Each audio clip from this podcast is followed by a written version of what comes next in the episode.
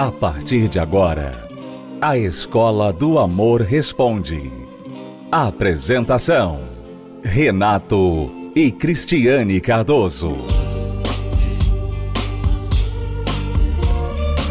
Olá, alunos, bem-vindos à Escola do Amor Responde confrontando os mitos e a desinformação nos relacionamentos. Onde casais e solteiros aprendem um amor inteligente. Vamos responder as perguntas dos nossos alunos esperando resposta. Aqui vamos responder a pergunta da Débora. Ela está preocupada que o namorado dela é mais baixo que ela. E ela pergunta: é errado namorar um rapaz mais baixo do que eu? Quando saio para passear com ele, as pessoas ficam olhando com um olhar crítico. Nós não nos importamos com isso, mas futuramente, será que isso pode influenciar o nosso casamento? Olha, Débora. Não, Débora, não pode, não vai influenciar, a não ser que isso é um problema para você. Eu né? digo que vai influenciar. Por que, Renato? Porque vai ser ela que vai ter que pegar as coisas mais altas. tá bom.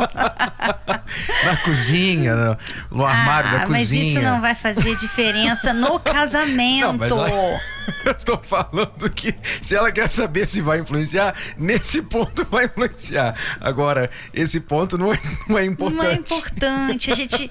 É, é, isso, isso é uma questão de, de aparência mesmo. E aparência ela não tem como é, atrapalhar o relacionamento quando essa aparência não, não atrapalha ela agora, né? Por exemplo, você olha para ele e olha para ele de cima para baixo, né?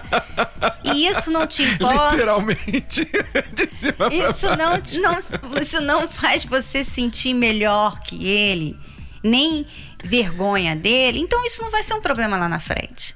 A né? minha única preocupação é que ela se deu o trabalho de escrever para nós para perguntar isso. Eu acho que ela está querendo fazer tudo certinho e não quer ter nada que venha atrapalhá-la na frente. Se for isso, excelente. Se não, é porque já há uma preocupação dentro dela. Então, se há uma preocupação dentro de você, pode ser um problema por causa da preocupação, não por causa da altura da diferença é, da, porque da altura. você não pode se importar com o que as outras pessoas falam a respeito ou criticam, né? Porque na verdade não é elas, não tem nada a ver com elas. Então, agora, se você se importa muito com o que elas pensam, né? Então, realmente vai ser um problema. É, a mulher tem que olhar para outras coisas no homem para ver se elas estão à altura correta, a altura das suas expectativas, muito mais do que a altura física, a estatura do homem. É, eu já vi muitos homens também ficarem intimidados quando eles descobrem que a mulher é mais alta que eles. Conheço casos de homens que nem sequer se aproximam, abordam uma mulher que é mais alta que ele. É um complexo, isso é uma coisa de complexo. E porque, na minha ótica, se eu estou com uma mulher mais alta que eu, então isso me faz mais homem. Não menos. Quer dizer, apesar de eu ser mais baixo que ela, ela preferiu estar comigo do que com um, um, mais alto que ela, ou a altura dela. Então isso me faz mais homem, isso infla ainda mais o meu ego. e não o contrário. Então, Claro, se você tem um complexo, seja você o homem da mulher ser mais alta que você, ou você a mulher do homem ser mais baixo que você, então claro que vocês vão ter problemas por causa do complexo e não por causa da diferença de altura. Que isso daí não influencia em nada. Ok, Débora? Mas valeu a pergunta. É bom ter algumas perguntas assim de vez em quando. Agora, falando em diferenças, vamos a outro tipo de diferença muito mais comum hoje em dia. E essa sim afeta, como nós vamos ver aqui agora. É a pergunta da Marta. Sou casada há nove anos com um homem que é 17 anos mais velho do que eu. Tenho 34 e ele 51. Ele veio de um casamento que não deu certo, mas é um amor comigo. Ele tem três filhos, todos maiores de idade. Moramos em Praia Grande, mas não me adaptei. Quero voltar para minha cidade, mas ele diz que não voltará. Ele é aposentado e eu estou conquistando ainda. Deixei faculdades, clientes, me atrapalhei toda. Hoje vejo as consequências dessa diferença de idade. Então, como nós temos falado aqui neste programa, para desespero de muitas pessoas, é ressaltar esses problemas aqui. Nós não pedimos que as pessoas escrevam com esses problemas, mas elas nos escrevem. Esse e-mail é um e-mail típico que nós recebemos de tantos falando deste mesmo problema. Problemas acarretados em relacionamentos por causa da diferença de idades, tanto do homem ser muito mais velho, neste caso aqui 17 anos mais velho que ela, como da mulher ser mais velha que o homem, e às vezes não precisa nem ser muito mais velha. Não estamos dizendo aqui que alguém não possa chegar e falar: "Ah, mas eu conheço um caso, uma exceção" nós não estamos trabalhando com exceções. Quando a gente trata de uma coisa tão importante quanto o casamento, que é algo que você supostamente vai fazer por toda a sua vida ao lado daquela pessoa, então você não quer tratar com exceções, você não quer pensar, basear suas decisões em exceções, e sim naquilo que normalmente funciona. E a diferença de idade normalmente dá problemas. Problemas típicos, problemas práticos do dia a dia. Como, por exemplo, o problema da Marta aqui, que ela está encontrando no marido de 51 e ela com 34, é a questão dos objetivos, das conquistas. Ela, aos 34 anos, está na flor da idade. Na flor da sua idade, da sua juventude. A mulher com 30 e poucos anos, ela está descobrindo o seu potencial ainda. Ela está se conhecendo melhor, ela está explorando suas capacidades. E o homem, aos 51 anos, ele está descendo a montanha. Está descendo a montanha. Ele já não é o garotão. Então, na cabeça dele, por exemplo, vocês foram morar em um lugar onde você não se adaptou, mas provavelmente ele gosta daquele lugar. É típico de uma pessoa de mais idade querer um lugar mais tranquilo para morar, não uma grande cidade, mas um lugar mais tranquilo. E a pessoa mais jovem, ela gosta da cidade grande, daquela correria da cidade grande e você está pensando em conquistar faculdade, negócio, dinheiro, e ele já está pensando que o que vocês têm está bom. Então veja aí o problema. Veja aí o problema. Que é impossível de resolver? Não, mas alguém vai ter que ceder nessa situação. Alguém vai ter que ceder. Ou ele vai ter que ceder para você e, e, sacrificar a paz que ele está buscando de um lugar mais calmo, de uma vida mais tranquila e para acompanhar você enquanto você persegue os seus objetivos, ou você vai ter que ceder e aceitar que você está casado com um homem que é mais tranquilo, que acha que o que vocês têm está bom e que as conquistas dele são suficientes para o casal. E ponto final. Se não houver esse ceder, então não vai dar certo. É, na verdade, você, Marta, tem que priorizar agora o casamento. Porque se você for priorizar a sua vida, os seus sonhos, as suas vontades, a sua carreira, você vai ter problema nesse casamento. Com certeza você vai ter problema. E muitas pessoas pensam que o problema é o marido. Não, é ele que não me deixa ter o que eu quero. Não, não é isso. Você casou com essa pessoa totalmente diferente de você e agora vocês têm que se ajustar. Então, você não pode agora pensar que você pode viver a sua vida como você sempre sonhou, o que você sempre quis para você, mesmo estando ali ao lado de outra pessoa que é totalmente diferente e que não quer ir para o mesmo lugar que você, que não quer ir pelo mesmo caminho que você. Você casou com um homem mais velho. Você sabia disso quando você se casou com ele. Que ele era mais velho, que ele tinha mais experiência, que ele já tinha tido um casamento. Que agora ele não era mais aquela pessoa que ele foi aos 20, 30 anos. Ele era diferente já. Se vocês são casados há 9 anos, então ele tinha o quê? 40 e poucos anos quando vocês se casaram. Quer dizer, ele já era um homem já que já tinha passado muita coisa. Então, você se casou com ele sabendo disso. Agora não é justo depois de nove anos você falar assim: ah, mas não era isso que eu queria. Não é justo. Não é justo. Eu sei que é difícil, mas não é justo. Né? Então você vai ter que se adaptar. E ele vai ter que também se adaptar de alguma forma, porque, por exemplo, muitos homens, Renato, dessa idade, aos 40, 50 anos, eles pensam em casar com uma jovem ou ficar com uma jovem, porque aquilo traz uma certa lembrança de, de, da época que ele era jovem. É um renovo da virilidade. É. Só que ele não pensa nesse outro lado. Que, na verdade, na verdade, o que ele quer não é a juventude. Não é aquela sensação de estar jovem de novo. Ele quer uma renovação, tudo bem, mas ele não precisa casar com uma menina para isso, né? Então, agora que ele casou com uma mulher, na época ela devia ter o quê? 25 anos, né? Uma menina. Ele agora vai ter que fazer algumas relevar algumas coisas. Ele vai ter que deixar, por exemplo, tá bom, tudo bem, a gente fica aqui em Praia Grande, mas você pode arrumar um emprego aqui. Né? Você pode, talvez, é, começar o seu negócio aqui. Tipo assim, não também querer tudo do jeito dele, porque ele também casou com uma mulher mais jovem que tem vontade de é, ter Os dois vão ter que ceder, vocês vão ter que então, negociar. Negociar. Agora, não é justo um querer que o outro venha fazer tudo o que ele quer. Porque é assim, porque sempre foi assim. Não, vocês se casaram. Infelizmente, os dois têm que aprender a viver um casamento. E é isso aí. Até quando não tem essa diferença de idade, a gente tem que relevar muita coisa. Exato. A gente tem que ceder muita coisa. Né? Mesmo se as idades fossem iguais aqui. Agora, a questão que a gente enfatiza aqui é que os problemas que ela está tendo, os dois estão tendo, são ligados à diferença de idade. Por quê?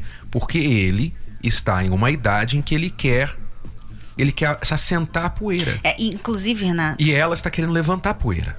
Provavelmente ela não via essa diferença lá atrás. Não.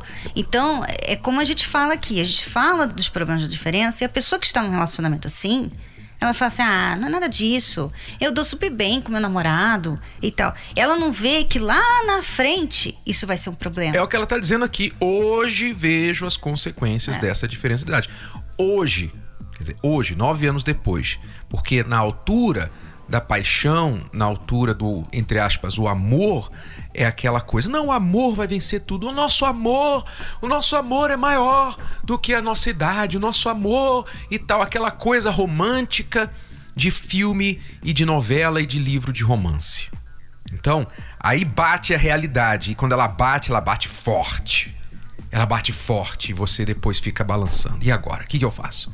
Me atrapalhei toda, ela diz. Deixei faculdade, deixei clientes.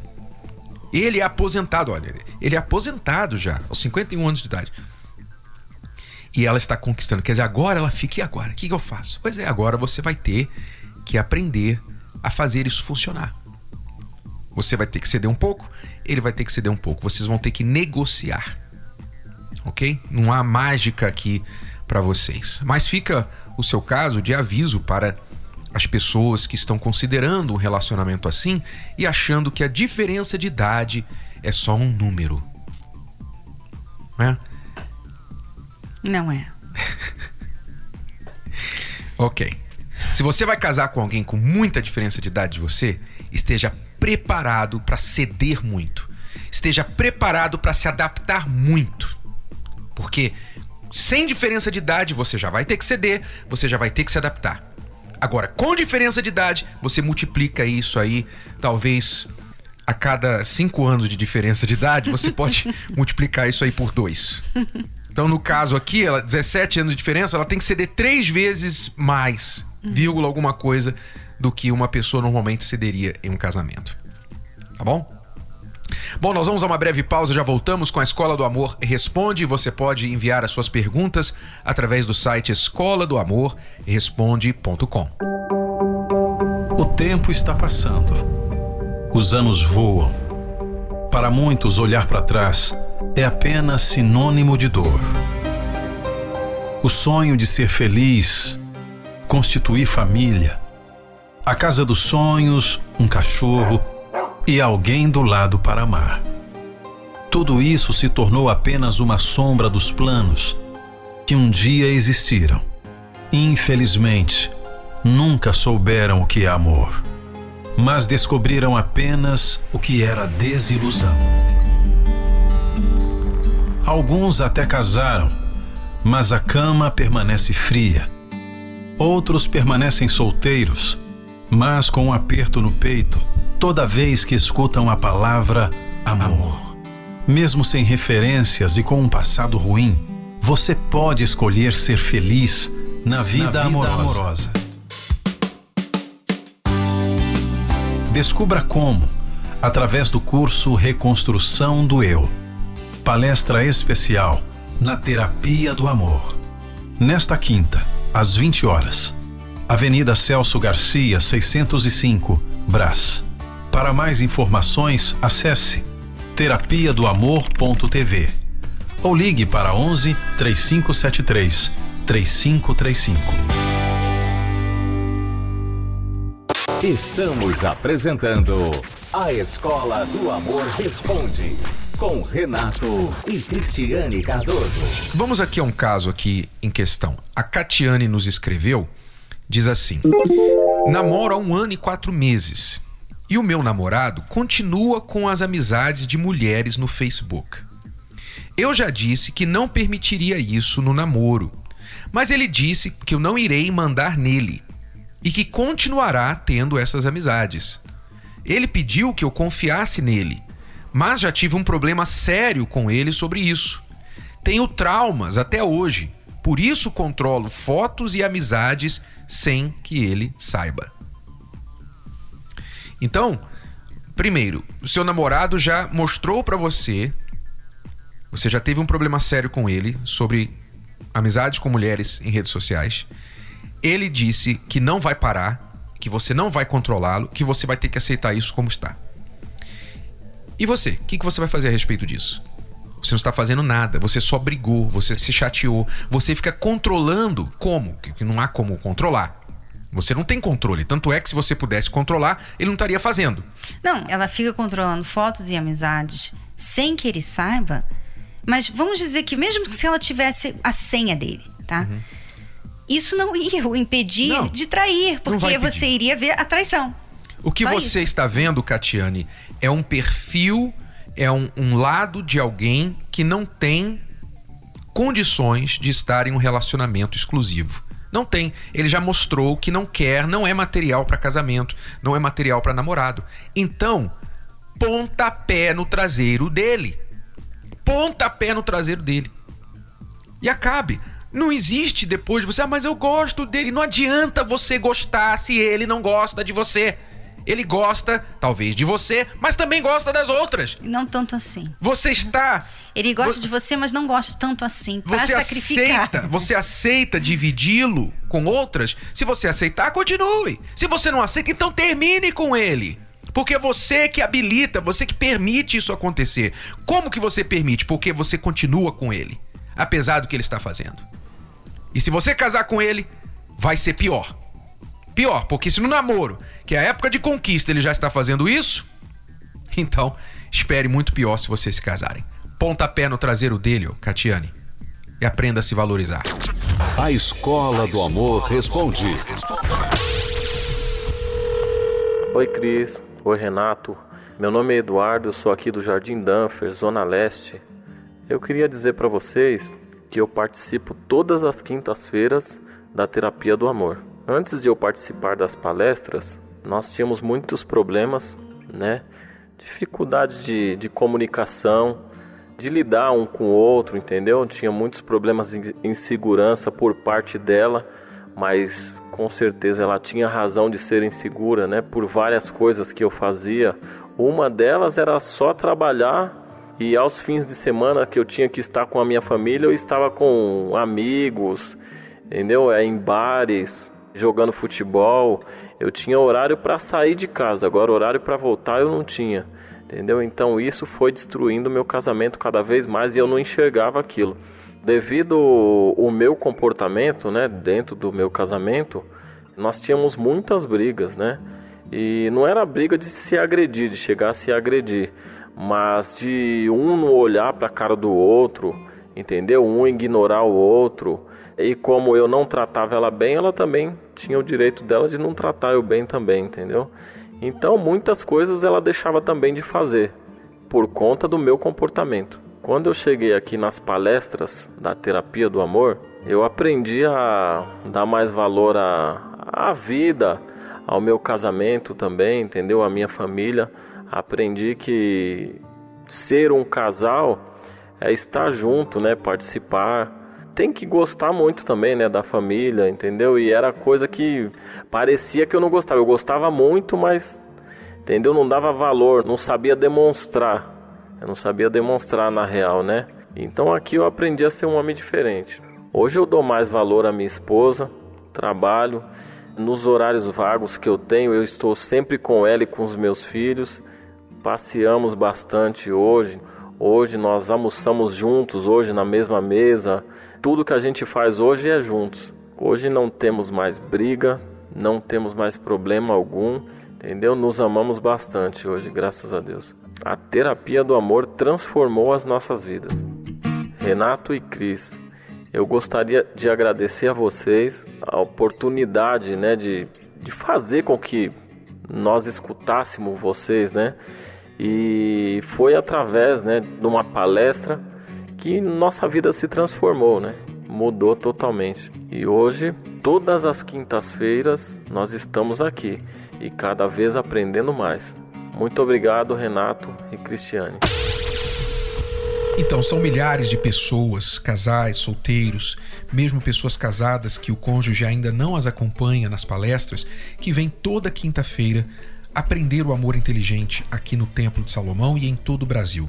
Se você gostaria de participar da Terapia do Amor, mas você não está em São Paulo, você pode acessar o site terapia do amor.tv e lá nós temos todas as localidades, tanto aqui no Brasil como fora do Brasil terapia do amor.tv. É tudo por hoje, alunos. Voltamos amanhã neste horário, nesta emissora, com mais Escola do Amor Responde para você. Leia o livro Namoro Blindado e Casamento Blindado, também para a sua reeducação amorosa, nas livrarias ou também pelo site casamentoblindado.com. Até lá. Tchau, tchau. Tchau. Você pode ouvir novamente e baixar esse episódio da Escola do Amor Responde no app Podcasts da Apple Store e também pelo Spotify e Deezer.